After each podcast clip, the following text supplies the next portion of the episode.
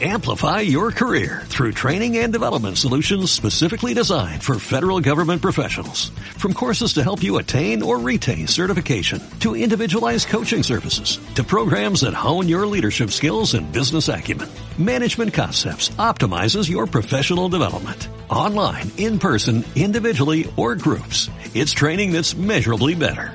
Learn more at managementconcepts.com. That's managementconcepts.com.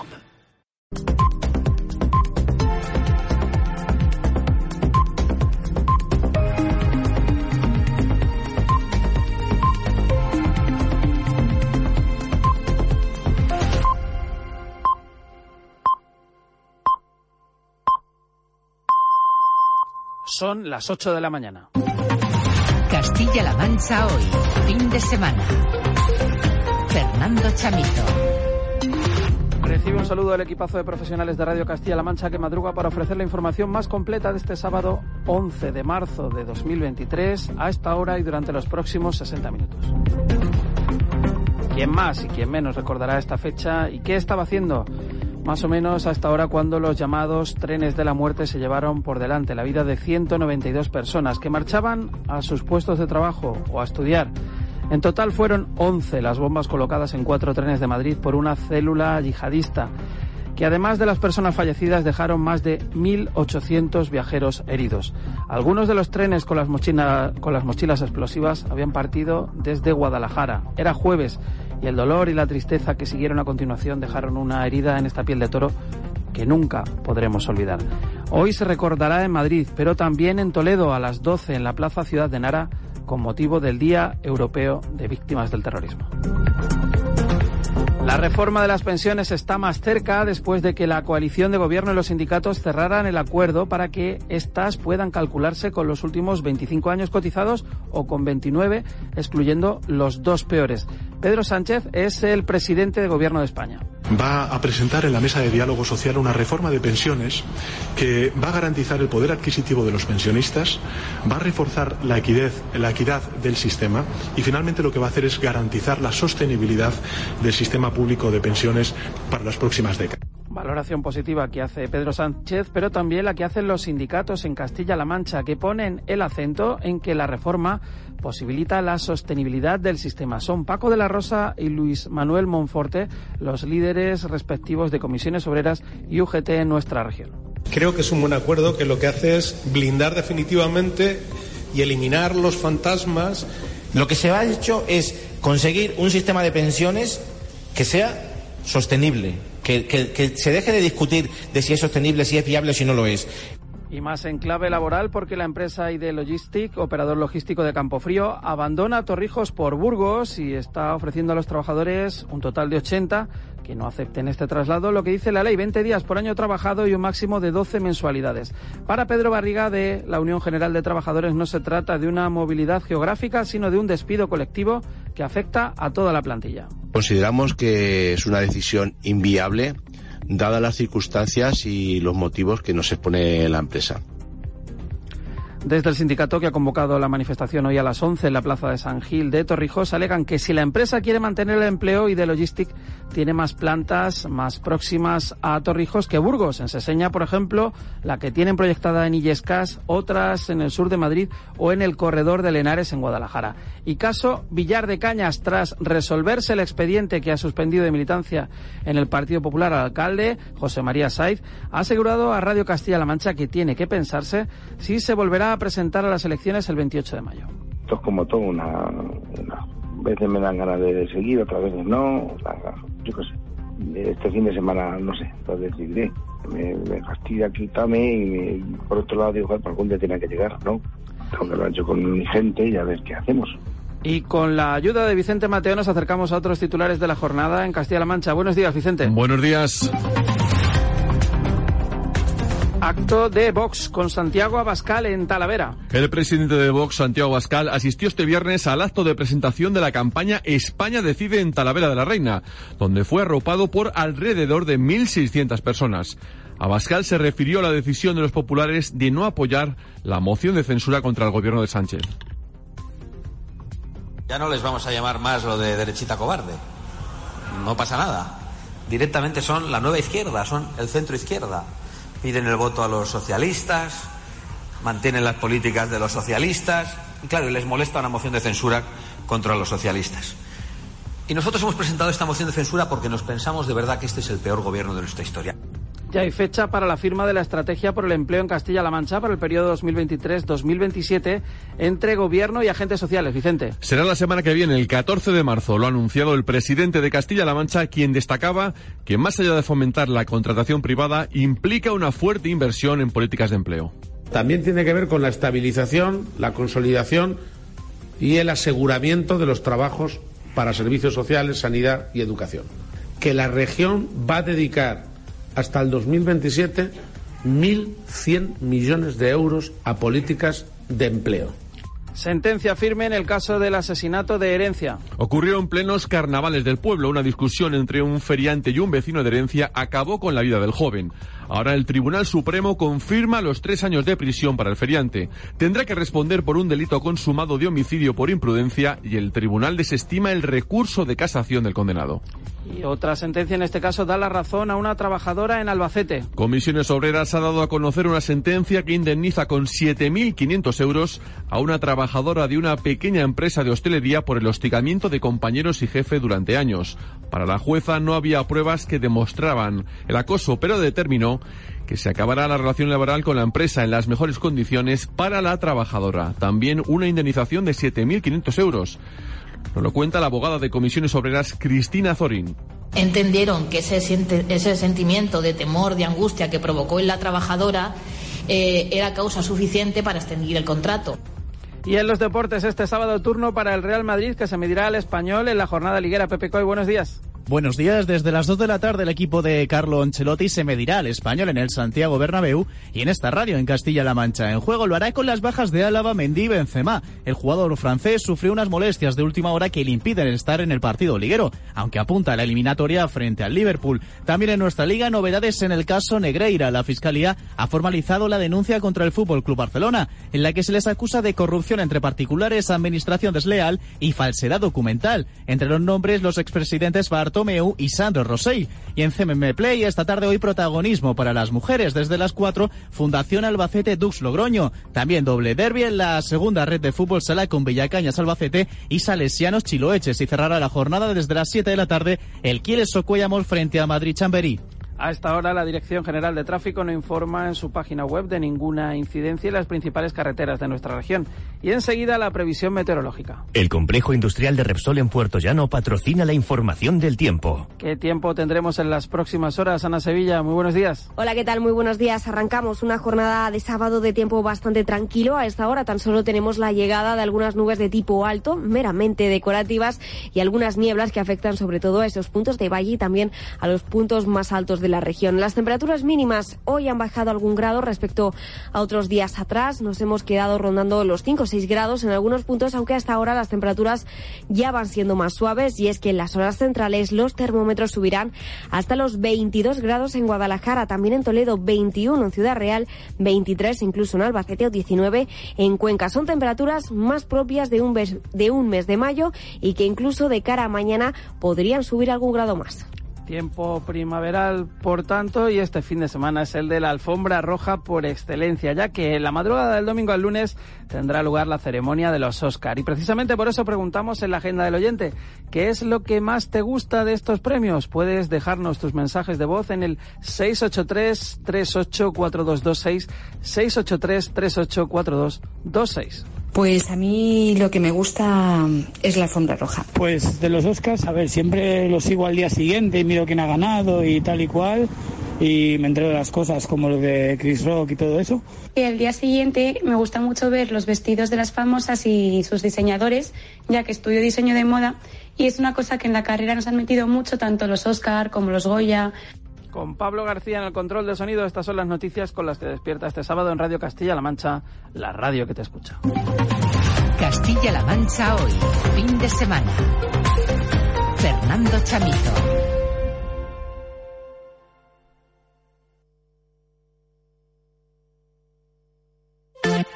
¿Estás a la última?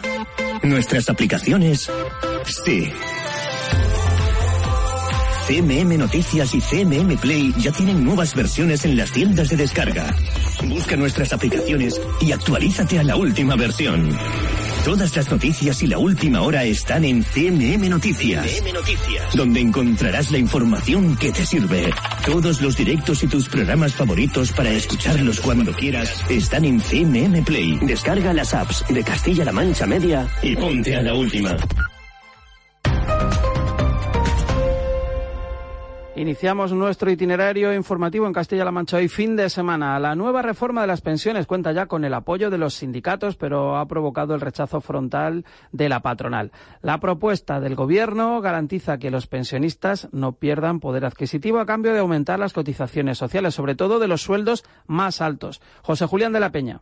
La pensión se podrá calcular de dos maneras, tomando los últimos 25 años cotizados como hasta ahora o los últimos 29 con la opción de eliminar los dos peores, y eso no debería perjudicar a los nuevos pensionistas. Carlos Bravo, Comisiones Obreras. No es que haya un derecho de opción, lo que va a haber es una aplicación automática y se le va a aplicar la más beneficiosa 2. Eso no tiene un impacto en recorte de pensiones. Además, aumenta un 10% el complemento contra la brecha de género, se compensan mejor las llamadas lagunas de cotización y suben notablemente las pensiones mínimas y no contributivas. Fernando Luján, UGT. Nuestro objetivo no haya pensionistas pobres. Todo eso es posible porque aumentan los ingresos, fundamentalmente subiendo las cotizaciones de los sueldos más altos. Por dos vías, se destopa la cotización máxima y se crea una cuota de solidaridad. Además, hasta 2050 se dobla el mecanismo de equidad que ya pagamos empresas y personas trabajadoras. La patronal se opone frontalmente. En un comunicado habla de voracidad recaudatoria y amenaza con reducir sueldos.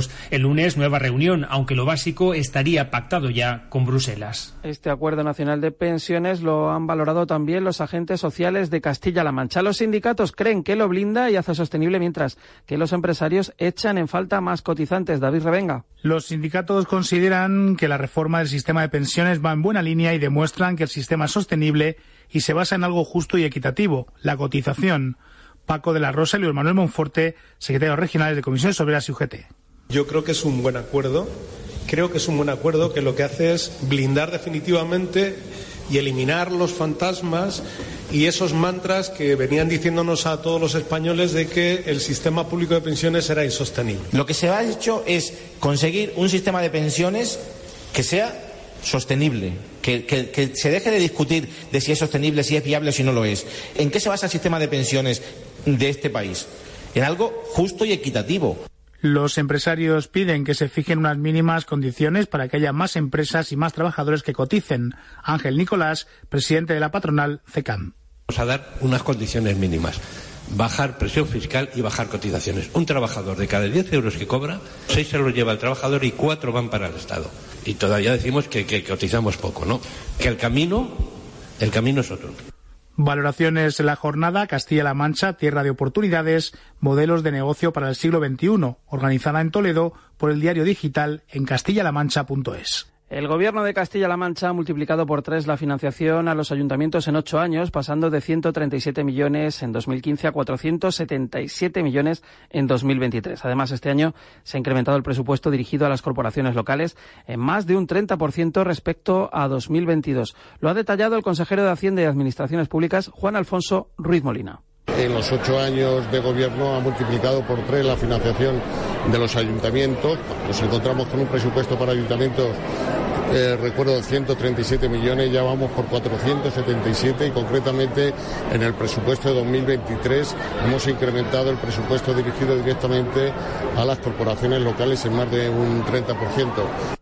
Ya hay fecha para la firma de la estrategia por el empleo de Castilla-La Mancha para el periodo 2023-2027 entre gobierno y agentes sociales. Será el 14 de marzo, lo ha anunciado el presidente de Castilla-La Mancha, quien destacaba además que más allá de fomentar la contratación privada implica una fuerte inversión en políticas de empleo. Escuchamos a Emiliano García Paje. También tiene que ver con la estabilización, la consolidación y el aseguramiento de los trabajos para servicios sociales, sanidad y educación que la región va a dedicar hasta el 2027 1.100 millones de euros a políticas de empleo. La plataforma del tercer sector, que representa cerca de 28.000 entidades sociales, ha denunciado un colapso en el sistema de atención de la seguridad social y pide al Ministerio de Inclusión, Seguridad Social y Migraciones una solución. Andrea Caldare.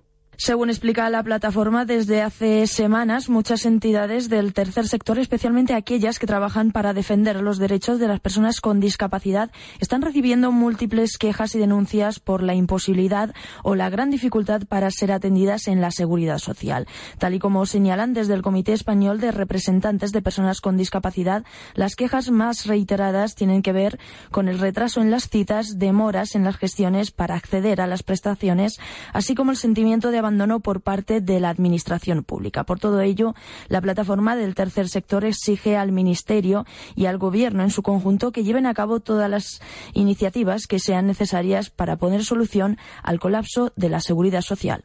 Ocho y cuarto casi ya de la mañana y a las once de esta mañana está convocada una manifestación en Torrijos por la deslocalización de la planta que ID Logistics tiene en el municipio. Saludamos ya a uno de los trabajadores que se ven afectados por esta decisión de Campofrío. Raúl Blanco Rodríguez, buenos días. Hola, buenos días. ¿Por qué os manifestáis hoy en Torrijos? Buenos días. Pues por el traslado de los trabajadores a Burgos. Nos trasladan o nos dan eh, la indemnización correspondiente o que se pacte y, ese es el, esa es la meta que quieren conseguir. En tu caso, ¿cuántos años llevas trabajando en la planta de ID Logistic? Llevo 16 años y medio trabajando. Y la propuesta que os hace la empresa de cambiaros a Burgos no te viene bien, claro. Claro, es inviable, cada uno tiene su vida ya hecha y, y irte a un sitio tan lejos a trabajar donde no conoces nada, ni a nadie, ni, ni sabes cuánto vas a tardar en conseguir una casa o cualquier cosa. La vida, hacer una vida, una vida nueva. Y en tu situación no es eh, única, ¿no? Estáis bastantes compañeros y compañeras con esta situación. Claro, efectivamente. Hay personas que, que, tienen una situación peor que la mía. Yo al, personalmente pues no tengo hijos, pero hay personas que tienen su vida más arraigada en, ahí en Torrijos, es un problema mayor. ¿Y hay oportunidad de negociar eh, alguna otra alternativa o la única es la del traslado o la indemnización?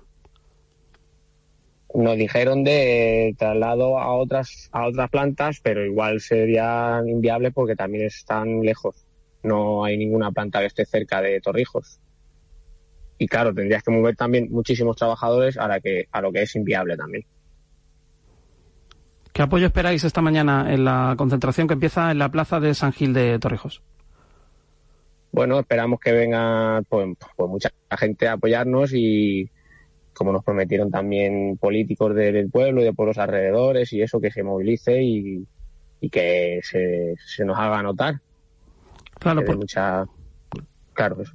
¿Cuáles son las razones que, alega la empresa para, el traslado de la planta? Para el cierre de la, de la planta en Torrijos, en realidad. Es que en realidad las razones es solo que se traslada. No han dado ninguna razón por la de que haya poco trabajo, porque allí sí hay un trabajo normal y, y será algo interno que hayan decidido ellos mismos con campo frío y, es el cierre y, el traslado a los trabajadores. Claro, porque estamos hablando que son 300 kilómetros, ¿no? Prácticamente de, Torrijos a Burgos y de la noche a la mañana. Claro, sí, sí, de la noche a la mañana, porque si dices que no tenemos trabajo o que, o que están despidiendo a gente porque no hay trabajo, pero es que al contrario, hay bastante trabajo y, claro, todo nos choca que nos lo digan de un día para otro y te, te asombra, la verdad, la noticia. Y, por ejemplo, en el tema de las indemnizaciones, ¿ya están cerradas o tendríais que abrir con eh, la representación legal de los trabajadores y la empresa una negociación? Claro, ahora se empezará a negociar y, claro, se tendrá que llegar a un acuerdo con los comités y la empresa a ver a cuánto sería la indemnización y, claro, luego que los trabajadores estén conformes o no conformes con, con esa negociación. O sea que todavía quedan unos días para todavía saber qué pasa. O sea, todavía estamos estando ahí con incertidumbre. Bueno, Raúl, pues nada, desde Radio Castilla-La Mancha agradecerte que nos hayas cogido el teléfono esta mañana y mucha suerte a ver si podéis resolver esta, esta situación lo más favorable posible para vosotros y para vuestras familias. Vale, pues muchísimas gracias a vosotros. Buenos días. Pedro Barriga es el secretario de organización de la Federación de Servicios, Movilidad y Consumo de la Unión General de Trabajadores, el sindicato que ha convocado hoy a las 11 esa manifestación en Torrijos para mostrar la disconformidad por el traslado de toda la producción logística de la planta que de Logistics, el operador logístico de Campofrío, tiene en este municipio toledano a Burgos. UGT entiende que se trata de un ERE y no de una movilidad geográfica. Consideramos que es una decisión inviable dadas las circunstancias y los motivos que nos expone la empresa. Nosotros consideramos en un principio que esto era un ERE, un despido que afecta a la totalidad de la plantilla y por tanto eh, la figura que cae es, esto es, es, tratarlo como un ERE, que no son eh, el plazo de siete días para constituir la mesa negociadora, 30 días de periodo de consultas, que hay que recordar que afecta a 80 trabajadores y trabajadoras y 80 familias. Eh, la decisión no es a la ligera, eh, está meditada en el tiempo y, fehacientemente decidida ya eh, por Campo Frío, que no es una cosa de la noche a la mañana, como nos plantea y de Logistic, en Albacete, Comisiones Obreras ha dado a conocer una sentencia que indemniza con 7.500 euros a una trabajadora de una pequeña empresa de hostelería por el hostigamiento de compañeros y jefe durante años. Ana Mondejar. Esta trabajadora de la hostelería de Albacete llegó a escuchar frases como no vales nada y ojalá que gastes el sueldo en medicinas. Para la jueza no había pruebas que demostraran el acoso, pero determinó que se acabara la relación laboral con la empresa en las mejores condiciones para la mujer. También una indemnización de 7.500 euros por el trato degradante al que la sometieron durante 15 años compañeros y jefe. Cristina Zorín es la abogada de comisiones obreras que ha llevado el caso entendieron que ese, ese sentimiento de temor, de angustia que provocó en la trabajadora eh, era causa suficiente para extender el contrato. De hecho, la mujer sufrió una enfermedad mental que derivó en una incapacidad permanente por estos hechos. La sentencia incide en la necesidad de que las empresas y los servicios de prevención busquen mecanismos para proteger a las personas trabajadoras. Desde comisiones obreras explican que este no es un caso aislado en hostelería e insisten en la necesidad de denunciar cualquier situación de acoso. Abrimos crónica política. El presidente de Vox, Santiago Abascal, asistía esta tarde del viernes al acto de presentación de la campaña España Decide. Ha sido en Talavera de la Reina. Allí ha estado arropado por alrededor de 1.600 personas y se ha referido a la reciente visita del presidente del Gobierno, Pedro Sánchez, al municipio toledano de Azután. Se ha presentado, dicen, por sorpresa en un sitio. Bueno, de sorpresa nada. Estaba todo preparado. Y he visto unas imágenes donde había unas, oye, unas buenas señoras que le han recibido todas con aplausos, guapo y tal, pues 15 o, o 20 señoras en un pueblito muy pequeño de, de Toledo. Claro, luego me he fijado cuál era el pueblo por curiosidad. El Partido Socialista tenía el 45% del voto. También el candidato del partido a la alcaldía de la ciudad de la Cerámica y a la Junta de Comunidades, David Moreno, dedicó palabras, en este caso, a las similitudes entre el Partido Popular y el Partido Socialista. No hay ninguna diferencia. Tienen los mismos problemas y las mismas leyes ideológicas que nos están arruinando. El Partido Popular solo garantiza la continuidad de las políticas socialistas.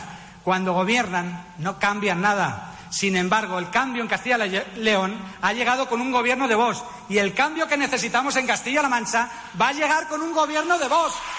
Por cierto, que en una entrevista realizada por Europa Press al propio Moreno, este adelantó en Castilla-La Mancha a las 8 con Francisco Madina Beitia que es lo primero que pediría su partido al Partido Popular en el caso de que los números después del 28M les dieran para entrar en el gobierno regional con los populares. Escuchamos a Humberto del Horno, delegado de la agencia Europa Press en Castilla-La Mancha, que era quien lo avanzaba. Bueno, ¿qué narices? Eh, la primera consejería que reclamará será la de Agricultura y ya lo desarrollaremos en el teletipo. Se trata de una planta pionera en todo el mundo en el tratamiento y despolimerización de neumáticos que intenta resolver un gran problema medioambiental. Lo han explicado en el funcionamiento, que es bastante complejo, a Ana Isabel Enales.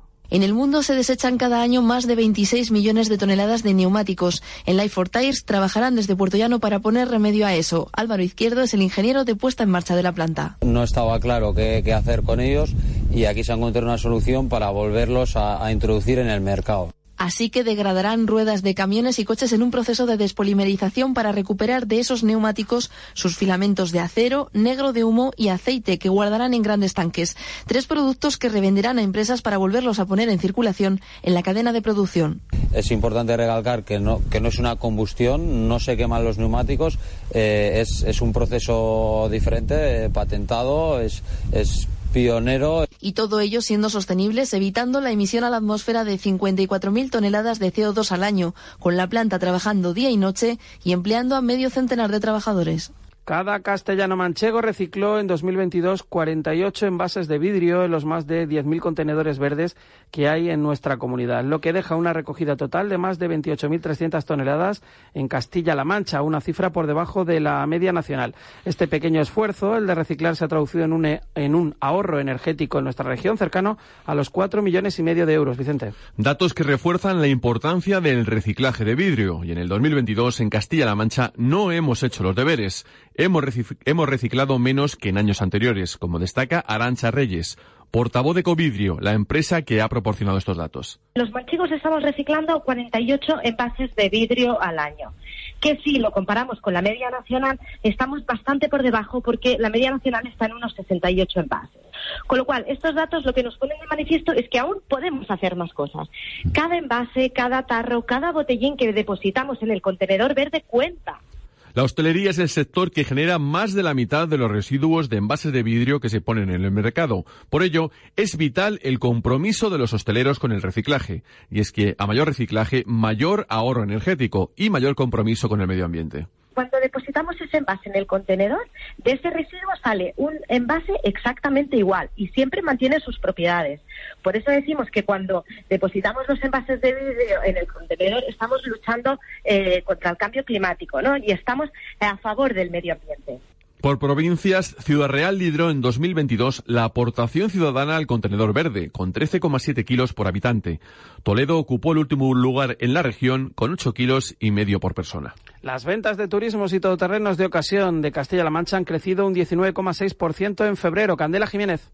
De hecho, han vendido en este mes un total de 8.990 unidades. Son datos de las patronales de los concesionarios del sector Faconauto y de los distribuidores Ganbam. A nivel nacional se han registrado 151.160 ventas. Supone un 2,6% más. Es decir, por cada vehículo nuevo se vendieron dos de segunda mano. Y ojo a este dato porque las operaciones con usados procedentes de flotas de renta-car se han disparado más de un 88% en febrero. De ahí que las ventas de modelos de menos de un año creciesen más de un 23% el mes pasado.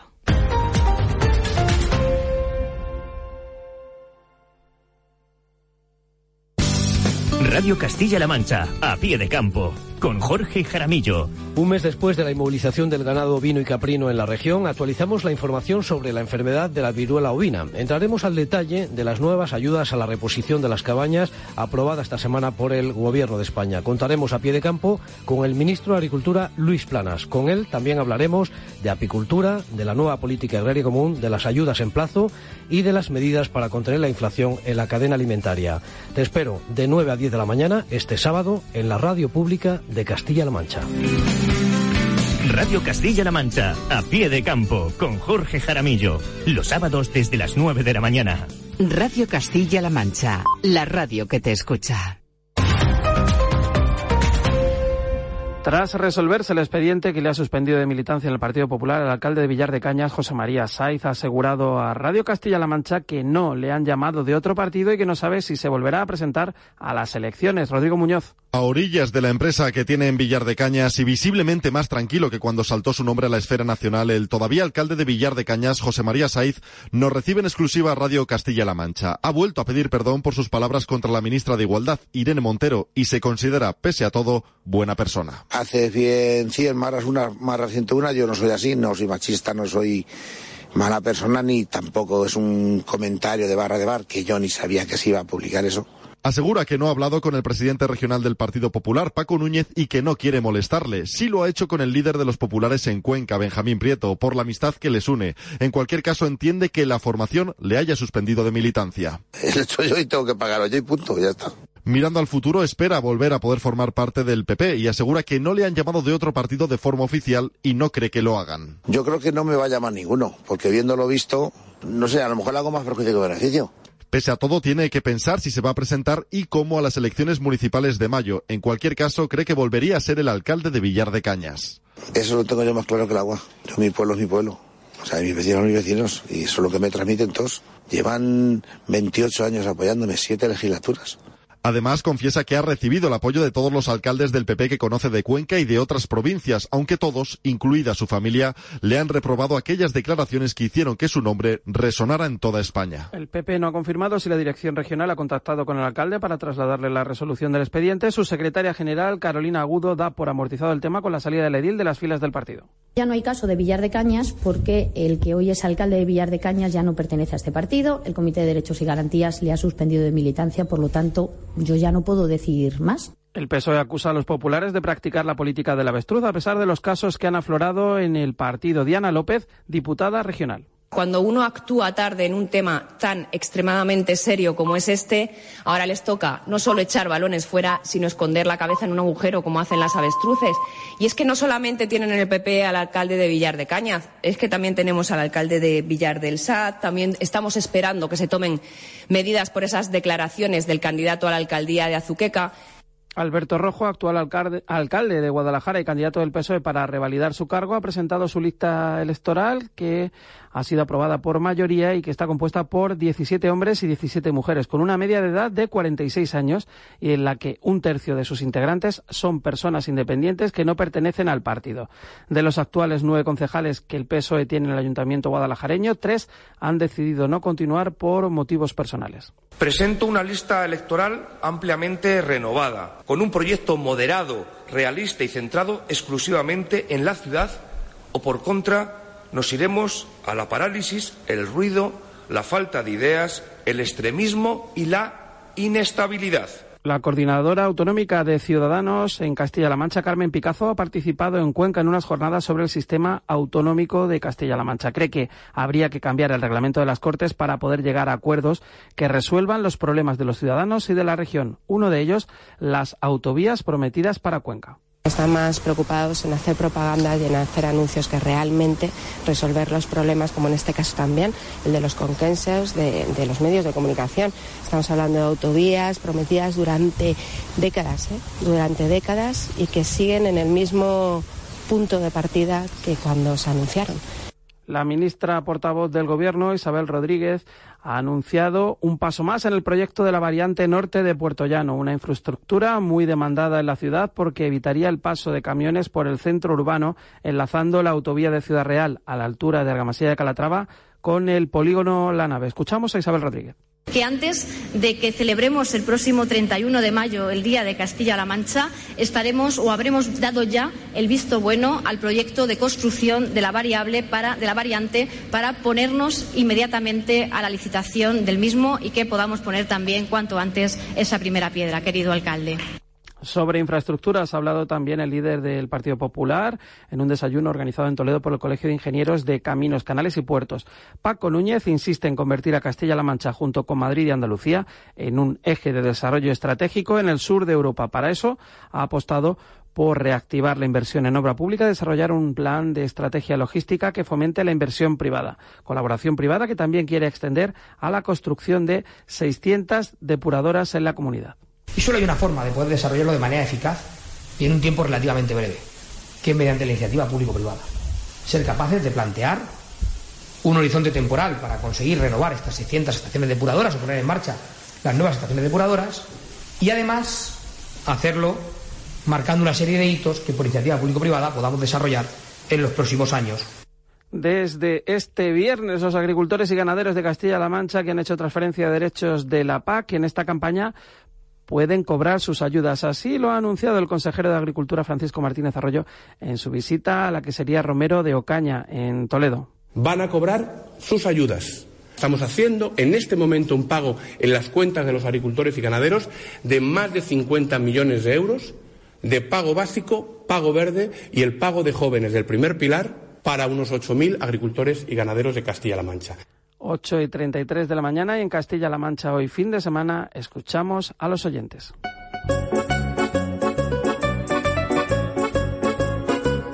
Este domingo se celebra la ceremonia de entrega de los Oscar, un evento que cada año congrega a las mayores estrellas del mundo del cine y que va más allá de lo puramente cinematográfico. Por eso preguntamos en nuestra agenda del oyente en torno a los premios más famosos de la historia del cine.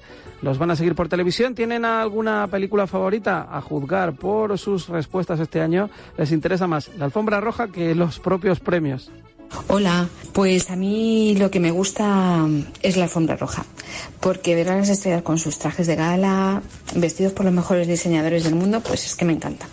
Y en cuanto a las películas, pues no tengo favorita, porque este año no he visto ninguna de las nominadas. Muchas gracias, un saludo. Pues de los Oscars, a ver, siempre los sigo al día siguiente y miro quién ha ganado y tal y cual, y me entero de las cosas como lo de Chris Rock y todo eso pero no, nunca la he visto en directo y este año no creo que la vea tampoco, la verdad.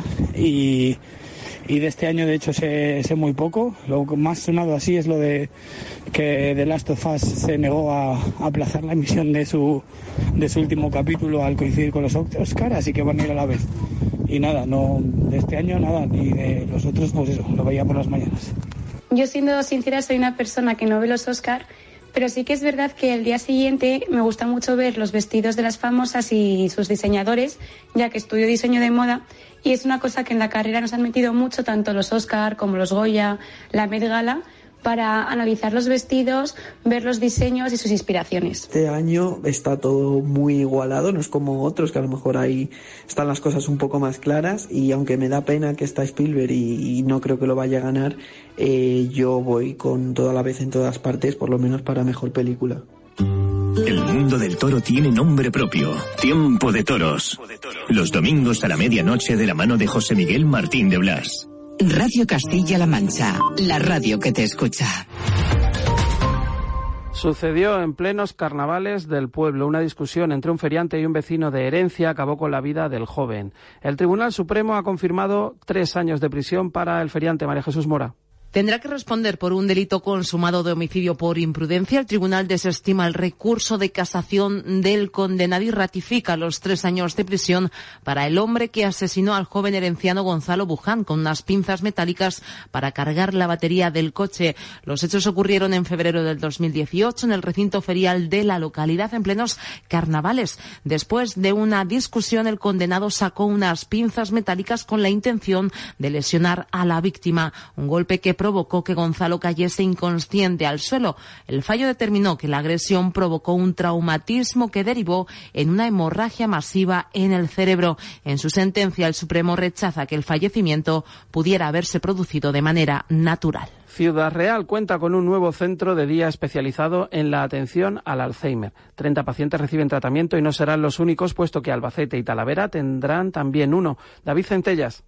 Son 700 metros cuadrados anexos a la residencia de mayores Gregorio Marañón, la más grande de toda la red pública de Castilla-La Mancha. El centro de día El Olivo ofrece una atención especializada a personas afectadas por Alzheimer u otras demencias. 30 usuarios realizan aquí ya sus terapias. Bárbara García es la consejera de Bienestar Social. No hay todavía un tratamiento eh, que sea eficaz para poder combatirla, pero lo que sí que tenemos claro es que lo que sí que hay es actividad y sobre todo eh, programas de prevención. Este de Ciudad Real es el primero de los tres centros de cuidados de larga duración que abrirán en la comunidad. Le seguirá el de Albacete y Talavera de la Reina, que lo hará en próximos días. Diez millones de euros para reforma y ampliación que buscan, ha dicho la consejera, pensar también en las familias. Un 40% de los mayores de 65 años sigue usando la libreta de ahorros. A ellos les cuesta más sumarse a la era digital y temen el fin de las cartillas. Dani Cantalejo. Son generaciones más acostumbradas a usar lo que se conoce como la cartilla alejadas más del entorno digital, para algunos de ellos es un mundo usar la tecnología. Según la Asociación de Consumidores Financieros a su fin, más del 40% de los mayores de 65 años siguen usando a diario la libreta. No sé eh, manejar el cajero con la tarjeta. Entonces tienen que seguir las, las cartillas para las personas mayores. Con la cartilla, porque el resto no sé manejarlo. Nos arreglamos mejor así. La generación intermedia las conoce aunque las está desechando. Las sigo usando todavía, lo que pasa es que manejo más la tarjeta. Cartilla no, ya he dejado de... pero con la tarjeta sí. En contraposición, los más jóvenes que tienen cuentas online o usan aplicaciones de transferencia de dinero. ¿Qué libreta? El móvil. No me hace falta ni la tarjeta de crédito. El Bizum es lo que más suelo utilizar. De momento parece que la apuesta a los cajeros y entidades bancarias es que convivan todas. El precio de la luz vuelve a caer. Hoy sábado cerca de un 30% hasta los 30 euros el megavatio hora. Es su precio más bajo en casi dos meses. Candela Jiménez. Sí, de hecho, el momento más bajo lo vamos a tener entre las 3 y las 4 de esta tarde, cuando el precio marque el euro y 50 céntimos el megavatio hora. El precio más alto se va a dar entre las 9 y las 10 de esta noche, cuando marque los 100 euros el megavatio hora. El precio de hoy es un 89% inferior al que teníamos hace un año, cuando marcaba 285 euros el megavatio hora. Además, está a niveles inferiores que los de los países de nuestro entorno. Por ejemplo, la media de hoy en Italia va a estar en torno a los 123 euros y en Francia en los 122. Y hasta ahora comenzamos con lo más destacado de las portadas de la prensa regional. Vicente. Comenzamos en Ciudad Real. Lanza abre con un proyecto importante de reciclaje para Castilla-La Mancha, que ya hemos informado en el informativo. Life for Tires valorizará el 9% de todos los neumáticos fuera de uso de España en su fábrica de Puerto Llano. La ministra de Política Territorial y el presidente de Castilla-La Mancha han inaugurado la planta junto al CEO de la misma, en la Nava de Puerto Llano, una planta que hará posible la valorización de hasta 27.000 toneladas de neumáticos al año y que abre el camino de la economía circular en la ciudad de Puerto Llano. En Guadalajara, Nueva Alcarria lleva en su portada la modernización del Centro de Educación Infantil y Primaria El Doncel recibe 900.000 euros de la Junta. La obra más importante es la adecuación de los espacios interiores de este centro educativo, que cuenta con una inversión de más de 700.000 euros que actualmente ya se están acometiendo. Voces de Cuenca destaca en su titular. Esta es la lista del PSOE a las elecciones municipales del 28M en la ciudad de Cuenca. La candidatura cuenta con siete integrantes que actualmente son ediles en el consistorio, entre ellos el alcalde Darío Dolz. En Albacete la tribuna habla de vivienda pública. Sáez coloca la primera piedra para construir 88 viviendas públicas. El consistorio de Albacete invierte 8,5 millones de euros para la construcción de un bloque de VPO que tendrá un plazo de ejecución de 20 meses. Y nos vamos a la provincia de Toledo. ABC abre con movilidad urbana. El transporte en autobús urbano creció un 31% en enero y llegó casi a los 1.500 viajeros. Según el INE, sitúa la región una décima por debajo del crecimiento de este medio de transporte a nivel nacional, que es un 31,1%. Y en Talavera, la voz del Tajo lleva en portada, alerta en Talavera. Los ladrones están utilizando este modus operandi para entrar a las casas y destaca que este modus operandi es sencillo, los ladrones llaman varias veces al telefonillo y al timbre y si no obtienen respuesta comienzan a forzar las cerraduras de las casas. Además, en ocasiones quitan las mirillas para asegurarse de que no hay nadie dentro y lograr su cometido. Vemos otras noticias también de Castilla-La Mancha. Álvaro Gutiérrez resalta los más de dos millones de euros que su gobierno ha destinado a apoyar a Casarrubios del Monte. El presidente de la Diputación de Toledo ha inaugurado junto al alcalde el nuevo pabellón polideportivo cubierto de la urbanización Calipo Fado y que forma parte de las numerosas actuaciones que el ayuntamiento ha realizado en la localidad, un buen número de ellas con la financiación de la institución provincial. Se trata de una nueva infraestructura deportiva que ha supuesto una inversión de 720.000 euros. 11 años después Elche de la Sierra inaugura su nuevo pabellón polideportivo municipal. El pabellón municipal se derrumbó hace 11 años a causa de una fuerte nevada y la puesta de placas solares en el techado en esas fechas. Las obras comenzaron el pasado 18 de junio cuando el presidente de la región de Castilla-La Mancha, Emiliano García Paje, puso la primera piedra en presencia de la alcaldesa del municipio, Raquel Ruiz, y todo su equipo de gobierno. Fallece Pedro Bolívar Reverte, ex concejal y ex coordinador de Izquierda Unida en Albacete y un referente de la izquierda progresista. Militante de comisiones obreras, fue candidato al Senado de una coalición inédita de PSOE e Izquierda Unida en el 2000. Desde su juventud, Pedro Bolívar destacó por su compromiso militante y su incansable trabajo en favor de las ideas progresistas y la lucha contra las injusticias Abrimos ya la puerta a la información nacional. Marina Alonso, muy buenos días. Buenos días, Fernando. 19 años después del suceso, Madrid recuerda hoy su mayor masacre. Los atentados del 11 de marzo de 2004, en los que la explosión de 11 bombas colocadas en cuatro trenes de Madrid por una célula yihadista mataron a 192 personas y dejaron más de 1.800 heridos. Habrá múltiples actos en la capital desde primera hora de la mañana. En lo laboral, el presidente del gobierno, Pedro Sánchez, ha anunciado que la empresa pública Navantia va a contratar en los próximos años a 1.500 personas. Un contraste con el anuncio de la dirección de Ford, que quiere negociar el despido de 1.144 trabajadores en Madrid y Valencia. El comité de empresa esperaba una reducción de plantilla, pero no tan elevada. José Luis Parra, secretario del comité y portavoz de UGT. Y ahora lo que vamos a exigirle a la dirección es que se comprometa con los trabajadores y nos garantice que no se va a producir ni un solo despido traumático en Almusafes, a sabiendas, como comentábamos, que las cifras eh, son importantes y se prevé una negociación compleja. En Valencia, precisamente, se va a ensayar en el mes de abril la semana laboral de cuatro días. Se varios festivos consecutivos para sacar conclusiones sobre este tipo de semana laboral de cuatro días y 32 horas de trabajo. Joan Ribó es el alcalde.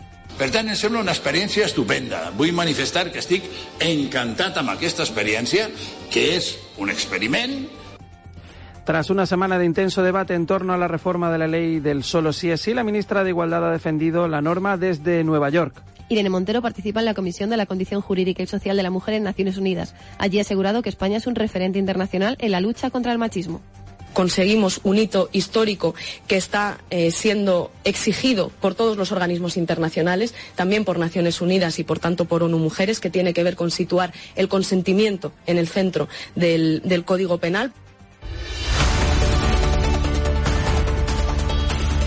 Y en internacional, el presidente de Estados Unidos Joe Biden y la presidenta de la Comisión Europea Ursula von der Leyen pactaron este viernes una tregua acordaron empezar a negociar un pacto comercial para favorecer a las empresas europeas que fabrican vehículos eléctricos y sentaron las bases para un acuerdo sobre el complejo asunto de los subsidios a la economía verde. El Silicon Valley Bank protagoniza la mayor caída de un banco en Estados Unidos desde la crisis financiera. Los reguladores bancarios americanos han intervenido el viernes al banco ante la veloz fuga de depósitos. La intervención de la entidad, con sede en California, acaba con dos días de incertidumbre en las que sus acciones se desplomaron en bolsa después de que dieran a conocer sus planes de ampliar capital y la venta en pérdidas de una importante cartera de bonos para no quedarse sin liquidez.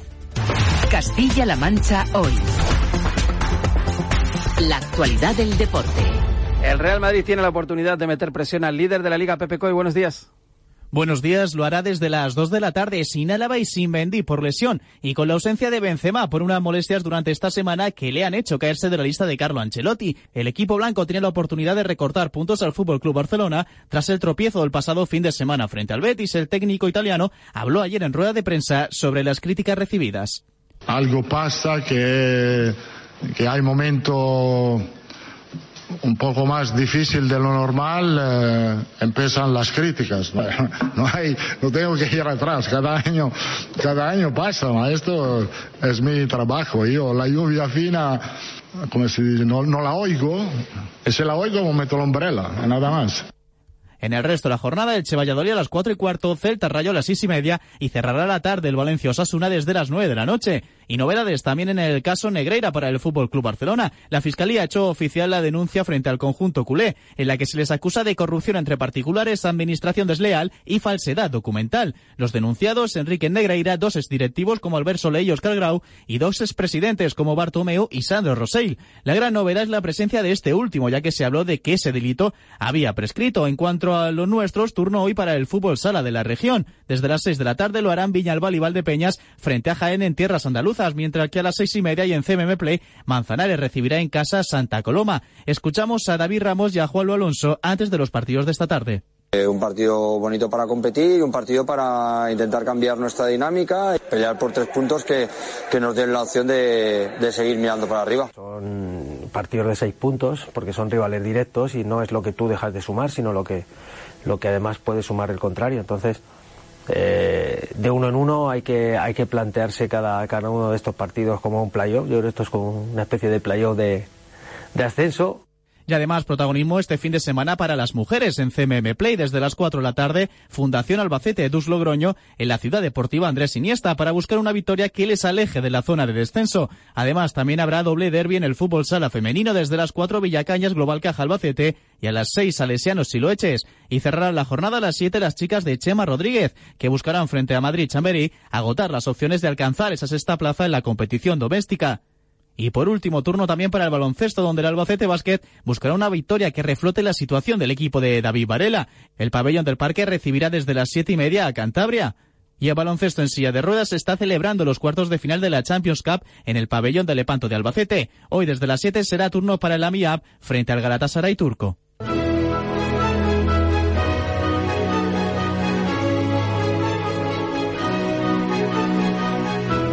Marilo Leal, ¿dónde nos llevas hoy?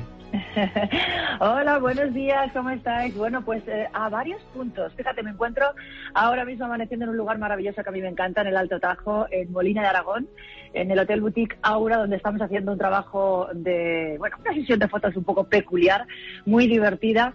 Pero yo quería hablaros de la ruta que he hecho estos días por una Alcarria alternativa.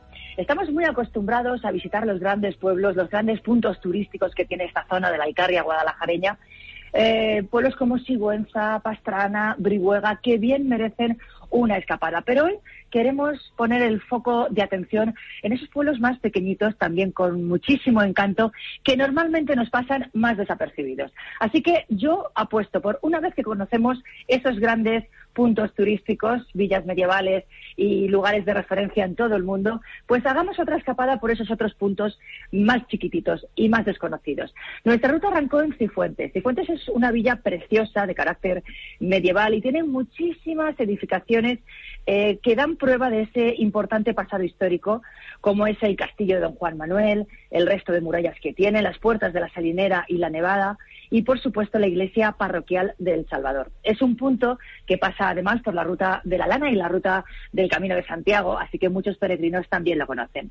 Como digo, este fue nuestro punto de partida, pero luego nuestra ruta nos llevó a pueblos que yo no conocía. El primero fue Masegoso de Tajuña. Es un pueblo que representa muy bien eh, las regiones devastadas. Eh, después de la guerra civil, los lugares que más fueron bueno, pues destrozados, eh, apenas eh, bueno, fue destrozado en un 70% prácticamente en su totalidad y tuvo que, que renacer. E hicieron una, una, arquitectura muy peculiar que se mantiene hoy en día, por supuesto, a base de adobe y tejas, lo que había en ese momento en la zona. Pero si me llamó la atención es que un pueblo de apenas 40 habitantes, que ni siquiera llega, tiene un museo del labrador y del pastor, un museo de la gente del campo, de la gente de nuestros animales y que también repasa todas nuestras costumbres de antaño, que es impresionante en tamaño y porque no le falta ni un solo apero de la zona y, y, de la época, ¿no? Me gustó muchísimo y además está levantado con el esfuerzo de todos los vecinos que incluso hacen recreaciones teatralizadas de, de todas estas costumbres. De verdad que merece muchísimo la pena. Por tener, eh, Chami tiene hasta música ambiental con todos los efectos. Tan pronto escuchas una gallina como una tormenta en medio del campo es de verdad un sitio muy peculiar que bien merece una visita, sobre todo porque hay mucho esfuerzo ahí de los vecinos, de los que apenas viven en él y de los que viven en otros puntos pero vuelven a su pueblo a disfrutar, sobre todo del verano, que me dicen que en verano, bueno, no es que triplique la población, es que se multiplica por 10. Masegoso de Tajuña. Hicimos parada también en un pueblo que a mí me gustó muchísimo porque tiene mucho carácter rural, pero sobre todo me gustó porque allí nada es lo que parece. Se llama Moranchel. En un paseo por Moranchel te puedes encontrar muros pintados por un artista local que lleva años dando vida y color a las calles de este municipio. Se llama Asunción Vicente Ríos. Y lo que hace es pintar trampantojos. Es decir, pues en la fachada eh, encuentras una panadería que no es tal, pero tiene tal realismo que te apetece hasta comerte los pasteles que están en el escaparate. Es muy bonito y Asunción, que tuvimos la ocasión de saludarla, una mujer maravillosa. Hicimos también parada, eh, Fernando, en Solanillos del Extremo. Este pueblo también me gustó mucho, no tiene ninguna contaminación de avances urbanísticos por ningún sitio.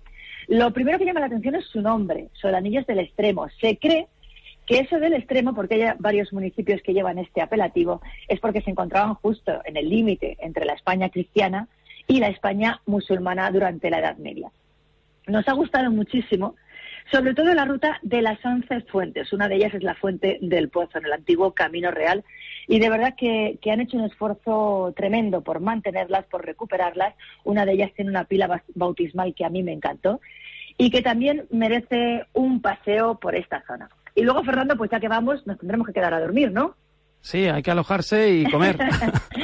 Pues mira, en Gualda, que es otro pequeño eh, pueblecito que nos gustó mucho, eh, están ahora preparando una aventura tremenda porque eh, hace 750 años que Alfonso X el, Sab- el Sabio, que paraba por allí, ten en cuenta que estamos muy cerquita de Trillo, del balneario. Ha sido punto de recreo de reyes en todas las épocas eh, de nuestra historia, también por la casa que abunda en la zona. Entonces, estando el rey en Gualda, decretaron un documento muy importante por el que se eh, creó el Consejo de la Mesta y se reguló todo el mundo de la transhumancia, no solo para esta zona, sino para toda lo que era Castilla y por ende pues para toda Europa. Así que es un lugar muy importante. Este año, como digo, se celebran los 750 años de aquel momento histórico y en septiembre quieren organizar unas jornadas especiales, pues a base de mercados medievales, actuaciones, música, que yo creo que va, va a ser un revulsivo importantísimo para este pequeño pueblo, porque este en invierno no tiene más allá de 20 habitantes, pero aún así tiene una iglesia impresionante, tiene un paseo por las calles que te, te retrotrae perfectamente a, la Edad Media, pero está muy cuidado, muy mimado. Eh, los vecinos mantienen muy bien sus casas de piedra y de verdad que merece, merece una escapada. Y yo digo que puede ser el punto neurálgico para visitar otros lugares, porque acaban de eh, abrir o inaugurar una casa rural encantadora. Se llama El Balcón de Gualda. Marcos es su propietario, la ha puesto en marcha con mucho esfuerzo y mucho trabajo, porque nos contaba que era una casa totalmente destruida, derruida, y no sabes lo bonita, lo cookie que es, que dirían mis hijas, con tres habitaciones, está mm, dirigida a unas ocho personas más o menos, y un jardincito para eh, la época que, que nos llega ya, que es ideal. Así que yo creo que este puede ser nuestro, nuestro lugar de pernocta y a partir de ahí visitar, fíjate, Brihuega está muy cerca, Cifuentes está muy cerca, Sigüenza, Pastrana, visitar todos estos importantes atractivos turísticos. ¿Qué te parece? Pues muy bien, muchísimas gracias por esta recomendación, por la Alcarria más desconocida y felicidades por estar un año más entre las 100 mujeres más influyentes de. Castilla-La Mancha que elabora el español, el digital de Castilla-La Mancha. Nosotros ya lo sabíamos, pero bueno, que lo digan otros Yo- también nos, nos agrada. Pues te lo agradezco mucho. Tú sabes que yo me enteré por ti, porque me mandaste el enlace con la noticia, porque yo estaba precisamente haciendo esta ruta. Bueno, me hace muchísima ilusión, pero sobre todo, pues me hace ilusión ser embajadora en mi tierra, ¿no? Eso es lo que más me llena. Gracias, Fernando. Buenos días. Buenos días. Hay alguien que ha llamado a la nuestra, así como se habla de la cultura de la piedra, de la cultura del bronce, de la cultura del hierro.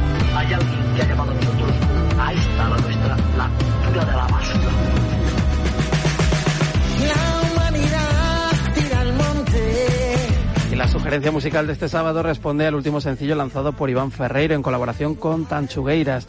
La humanidad y la tierra. Con su invitación a bailar llegamos hasta las 9 de la mañana, hora en la que resumiremos los contenidos más importantes que venimos contando desde las 8 de la mañana en Castilla-La Mancha hoy, fin de semana.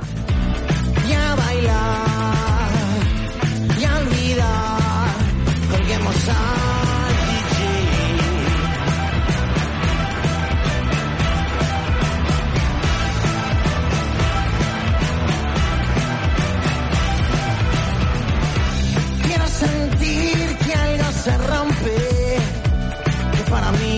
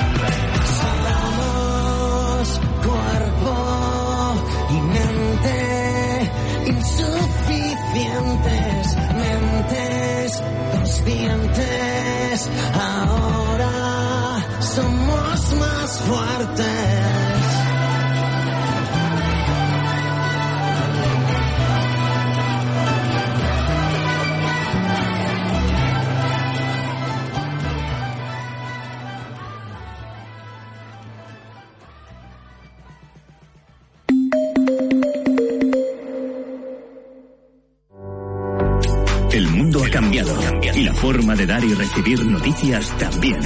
Surgen nuevos retos. Y cmmedia.es se convierte en un renovado servicio de noticias para ser referente informativo en todos los dispositivos. La última hora, con la última tecnología. Lo local y lo regional en primer plano. Lo que ocurre fuera, analizado a fondo. Nuestro objetivo, serte útil. Con la agilidad de la radio, la potencia de la televisión y la velocidad de Internet. Un nuevo espacio de información útil, cercana y veraz. Un servicio público de noticias al alcance de todos y a un solo clic de distancia. CMM Noticias. La información que te sirve.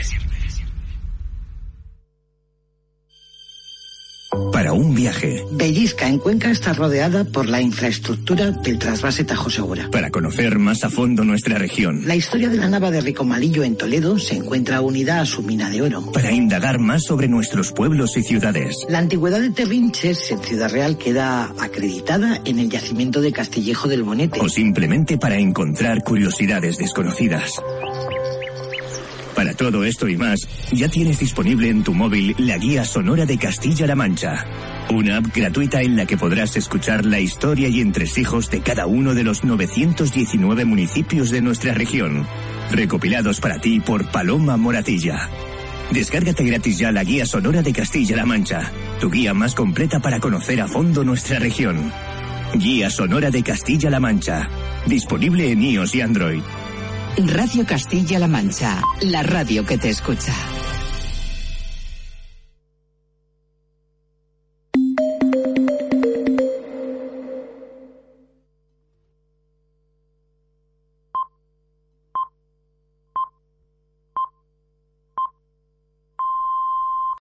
Amplify your career through training and development solutions specifically designed for federal government professionals. From courses to help you attain or retain certification, to individualized coaching services, to programs that hone your leadership skills and business acumen, Management Concepts optimizes your professional development. Online, in person, individually, or groups. It's training that's measurably better.